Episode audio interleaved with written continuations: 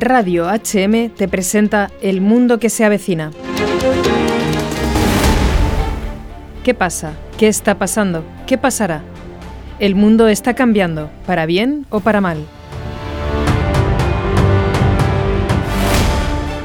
Retos, desafíos y motivos de esperanza del mundo del mañana con Albert Cortina.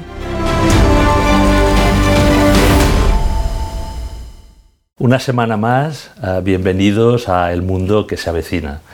Estamos desarrollando un bloque dedicado a la transformación digital, los ciudadanos digitales, la responsabilidad en estos ámbitos y sobre todo su impacto, su influencia en el entorno familiar, educativo de nuestros jóvenes y adolescentes, y como padres, pues cómo tenemos que gestionar pues a veces los conflictos, pero a veces también las, las oportunidades que nos están dando estas tecnologías. Y lo estamos haciendo una semana más con María Zavala. Bienvenida. Gracias. Ella es periodista, es eh, consultora en comunicación, de estos temas sabe un montón y además ha asesorado pues, a centros educativos, a familias, a padres y, a jóvenes también, ¿no? Y a, adolescentes, y además como es madre de tres hijos, pues bueno, lo, practica, ¿no? No solo lo teoriza, sino que como hemos ido comentando también fuera de la grabación, pues lo, lo aplica con sus más y sus menos, ¿verdad María? Sí, sí, como todos, hacemos lo que podemos como padres, ¿verdad?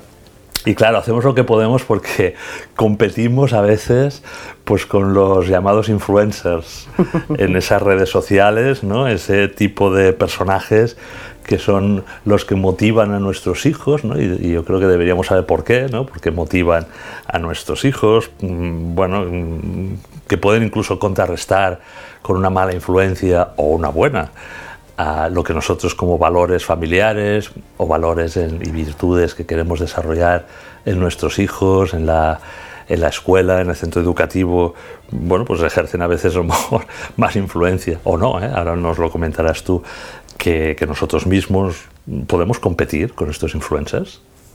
Yo creo que no, se trata, ¿eh? no se trata de competir, quizás se trata más de convivir. Bien. Es decir, creo que en todas las generaciones, especialmente en el último siglo, eh, cuando han ido apareciendo los medios de comunicación y han ido ampliando la posibilidad del ser humano de acceder a realidades que no fueran las inmediatamente físicamente cercanas a la persona, ¿no?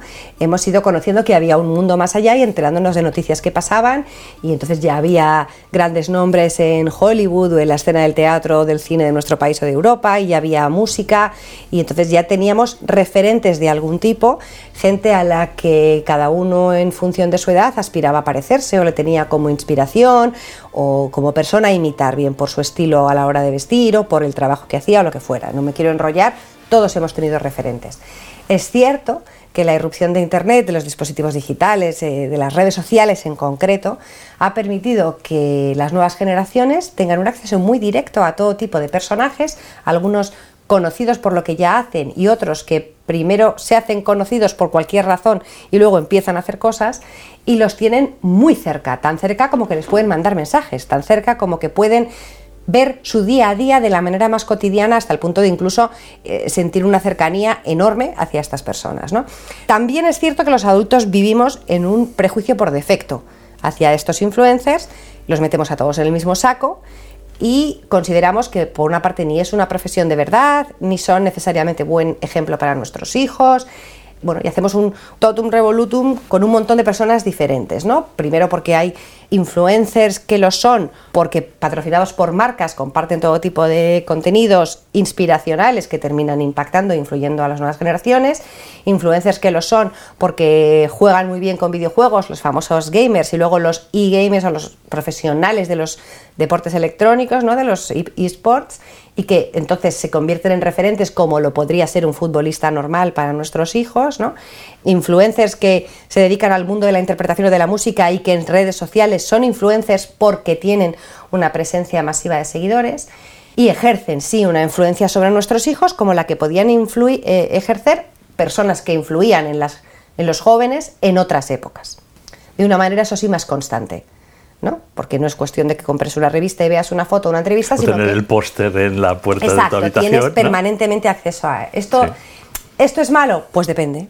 Si no tenemos ni idea de en quién se está fijando nuestros hijos y en por qué les parece esa persona inspiradora, pues puede ser un problema por la mala influencia que tengan en ellos o por el problema que ya es de raíz que no tengas ni idea de la vida de tus hijos. Claro. No bajando al detalle de lo que quiero saber todo sobre mis hijos, pero una mínima comunicación. Sobre todo porque los adultos que tenemos presencia en, en este caso redes sociales, también tenemos influencers. También nos fijamos en gente por muy distintos motivos. A veces porque hacen cosas de consecuencia y aportan a la sociedad y a veces porque nos hacen gracia y a veces porque nos desconciertan. Luego no es tan difícil conectar con nuestros hijos y entender que es normal y natural que se fijen en alguien. Luego ya puede gustarnos más o menos que sea un youtuber em, que dice palabrotas o que solamente está jugando a videojuegos o que comparte memes o que hace bromas, porque claramente hay influencers que aportan y otros que no. El tema es a quiénes siguen tus hijos, por qué y que de alguna manera formen parte de alguna conversación en casa, de alguna conversación en la que no solamente les digamos, pues no entiendo por qué os fijáis en esta persona y se ha hecho famoso, porque la verdad, para que se vaya a vivir a Andorra y compre coches deportivos y lo saque, me parece una insulsez. No creo ni que exista la palabra insulsez, pero bueno, ¿no? este es el principal mensaje. El tema es ¿Por qué te llama la atención esta persona? Claro, con cuáles son tus intereses. ¿Por qué esto te parece gracioso? Te, ayuda a conocer a tus hijos, ¿no? Bueno, yo creo que sí. ¿Qué influencers siguen, verdad? Yo creo que sí, sobre todo porque si siguen a alguien que a ti no te convence, tendrás que ver qué puedes hacer para contrarrestar esa influencia. Y si siguen a alguien que te parece bien que sigan, puedes acompañar esa influencia o aprovechar a quien siguen para tú ir soltando mensajes que crees que son importantes. Yo recuerdo en los 80 había una serie en la televisión eh, yo creo que los 80 sería finales de los 80, no estoy segura, pero bueno, ponían una serie de televisión que se llamaba V de unos extraterrestres que se venían a conquistar la Tierra y comían ratones, ¿no? Y todos hacíamos así, como que comíamos ratones porque sacaron unas gominolas con forma de ratón, ¿no? Mi madre no podía soportar que yo viera esa serie, ¿no? Eh, no digo que fueran mis influencers, a lo mejor para mí era una influencer Alaska en la bola de cristal y a mi madre tampoco le hacía mucha gracia, ¿no? Y ahora muy poca gente discute a Alaska.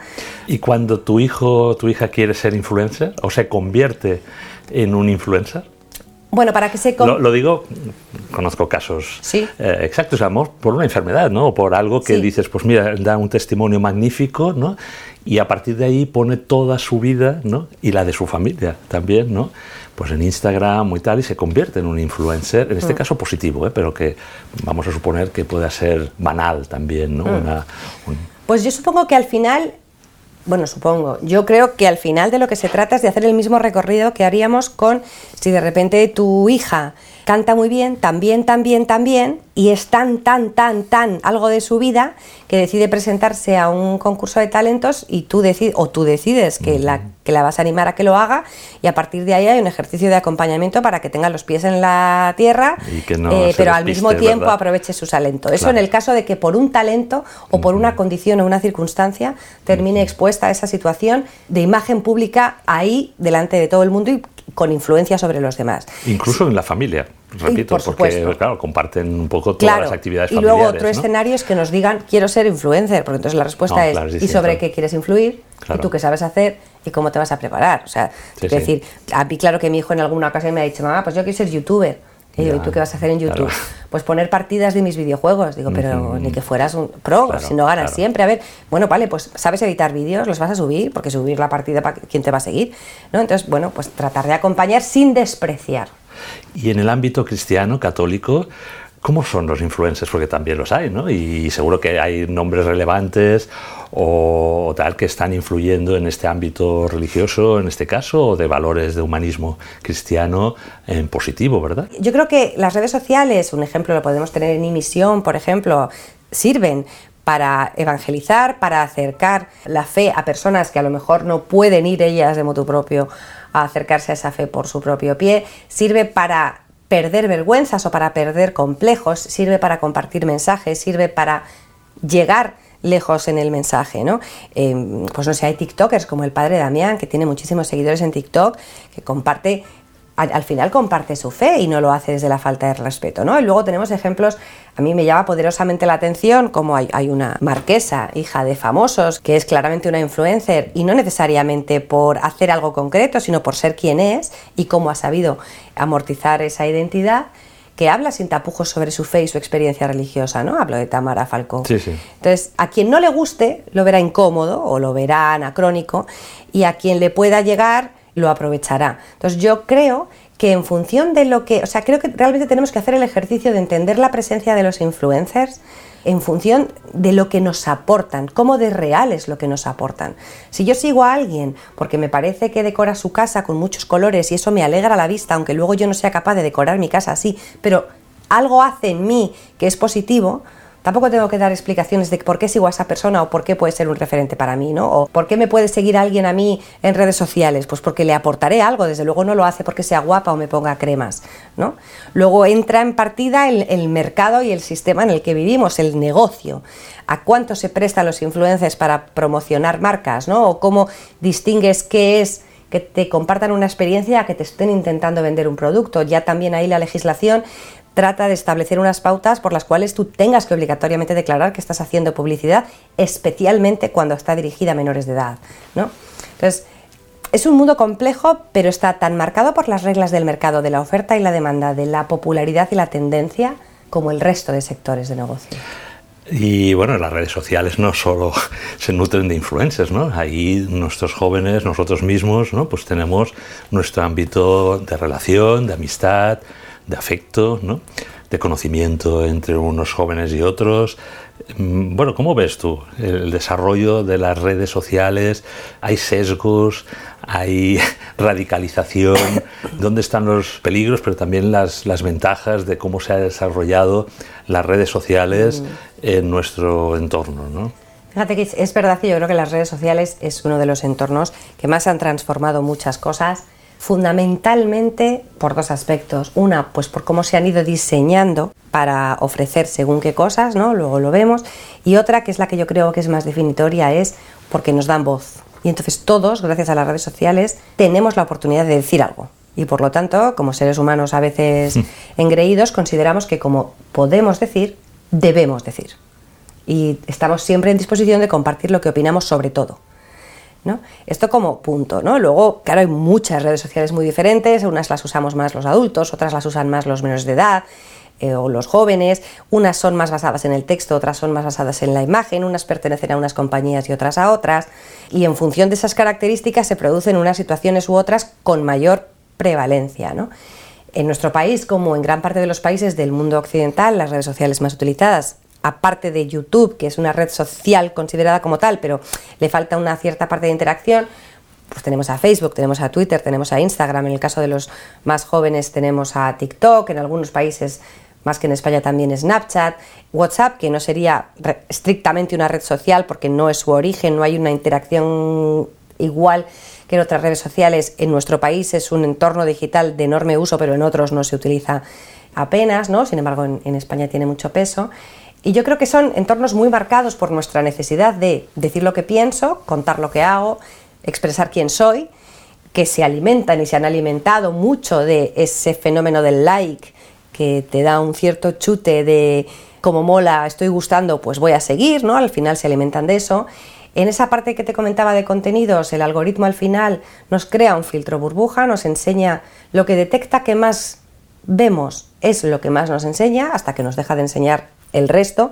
Entonces nos deja en una burbuja de cosas que ha detectado que nos gustan, lo cual, pese a que nos puede hacer sentir muy cómodos, nos incapacita para seguir aprendiendo a ser capaces de gestionar lo diferente. Eh, y las redes sociales, que son una enorme preocupación para las familias en cuanto al uso que le dan los menores, por postureo, por peligros, por sobreexposición, por falta de privacidad, por circulación de noticias falsas, son el escenario en el que los adultos damos peor ejemplo. ¿Ah, sí? Sin lugar a dudas. Pues nos creemos muchas cosas en función de nuestros sesgos, compartimos por encima de nuestras posibilidades, confundimos a veces los peligros según nos interese. ¿Qué quiere decir compartimos por encima de nuestras posibilidades? Pues que también los adultos opinamos a veces sin pensar, opinamos muy en función de nuestros sesgos, y esto lo trabajo mucho en los talleres con estudiantes, pero también con padres, ¿no? Tú puedes tener una influencer con una ideología muy progresista, que cuando comparte algo hay seguidoras muy conservadoras, mujeres, te estoy hablando y madres en su mayoría, que la atacan como pirañas, y eh, influencers muy conservadoras que cuando comparten algo, sus seguidoras muy progresistas la atacan como pirañas. Pero luego pretendemos que los chavales se traten bien en redes bueno, es que María, esto es lo que comentan muchos analistas, que, que en los grupos, en, en, los grupos, digamos, de compartir y tal, que se acaba polarizando, ¿no? Hay como, bueno, la gente quiere estar con los que opinan igual.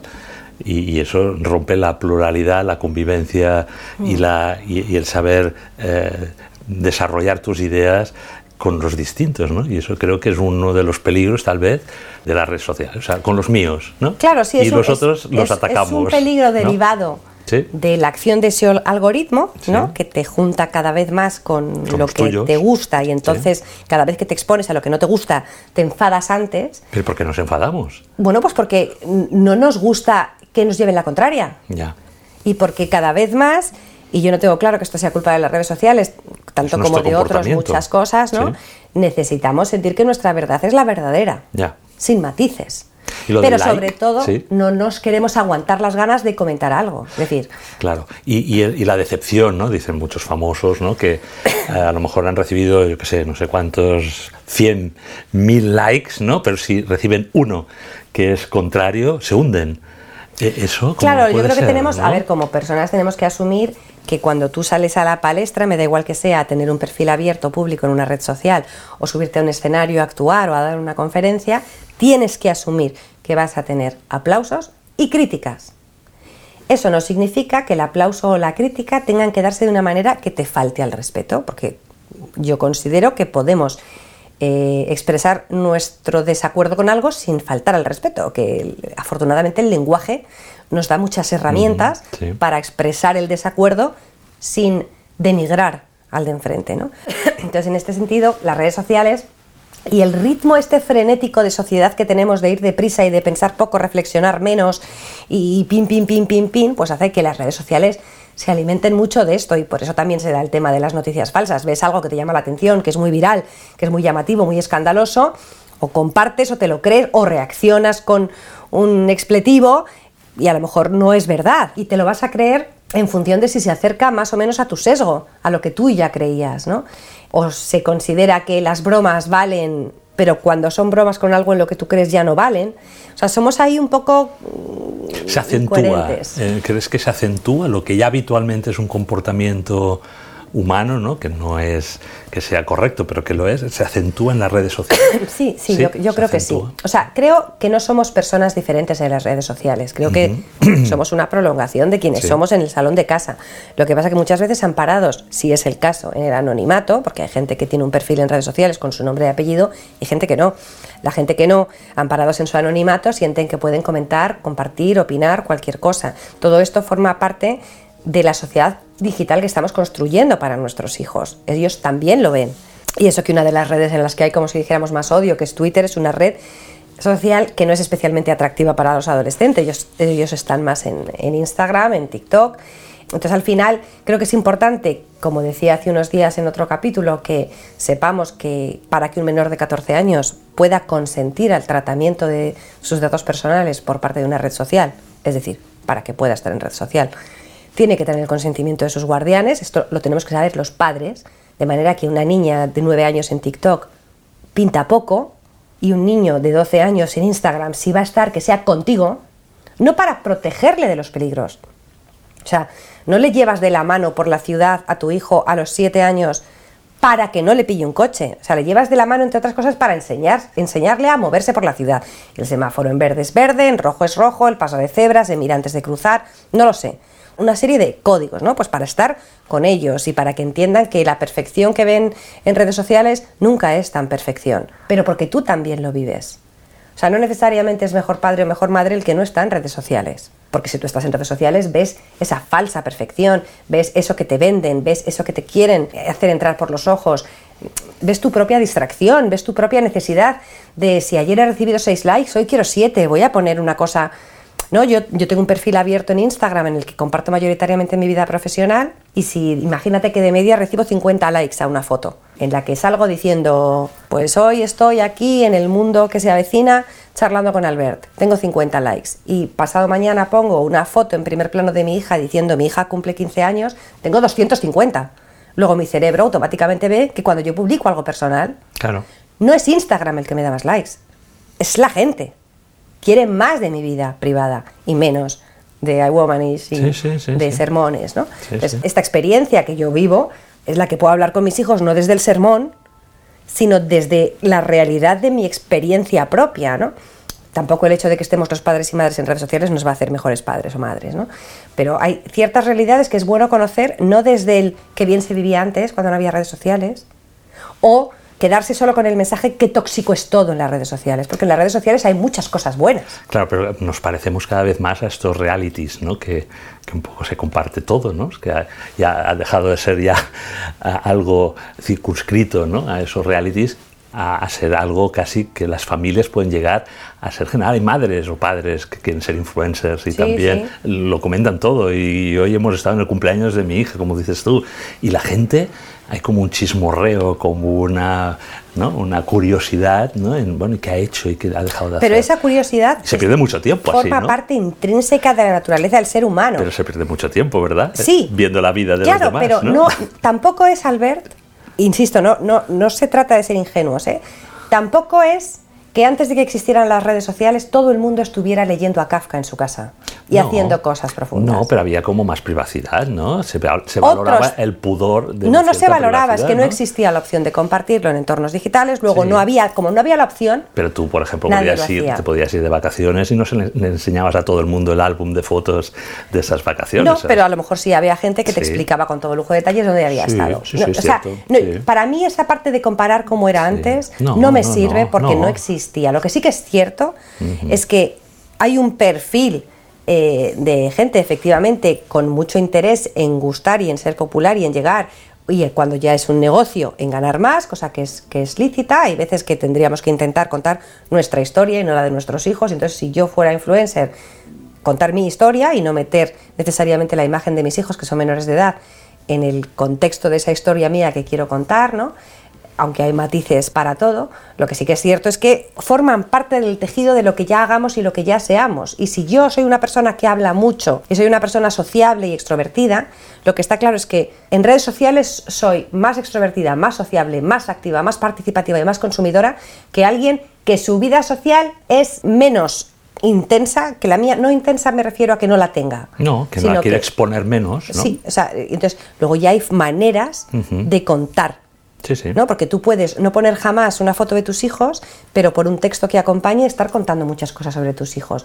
Y puedes no contar nada sobre tus hijos en Instagram, pero sin darte cuenta contar muchas cosas sobre tus hijos en un chat escolar de WhatsApp. Sí, sí. Entonces, Estamos de acuerdo. Nos queda muy poco tiempo, pero yo creo que incluso en el ámbito en el que también desarrollamos este programa, ¿no? que es el ámbito cristiano, católico, pues también tiene una importancia ese valorar los testimonios ¿no? Que se dan ¿no? en el ámbito de la fe. Y por tanto, bueno, acabaríamos un poco este bloque diciendo que también, comentábamos antes de, de grabación, ¿no? pues hay grupos que están organizando turnos de adoración, ¿no? Sí, sí. se exponen más las experiencias, pues si han ido un grupo de jóvenes a Tierra Santa, lo comparte más gente, ¿no? que también hay un, un factor positivo ¿no? para Sí. buscarle ese factor positivo y también desde el ámbito de la fe, ¿no? en el cual, pues bueno, que yo creo que es muy importante por la exposición ¿no? mayor que se pueda dar de un acontecimiento que antes quedaba pues, circunscrito a lo mejor en, en la parroquia o en los de los que realizaban aquella eh, experiencia de fe o de testimonio, ¿no? que también se amplifica y eso es bueno. ¿no? Nos quedamos cortos como siempre, María, en el tiempo, pero bueno, no te preocupes, la semana que viene seguiremos hablando, si te parece bien, de, de los jóvenes, de los adolescentes, de cómo utilizan este ámbito digital, las redes, en el ocio. ¿no? O sea que continuamos a la semana que viene. fenomenal.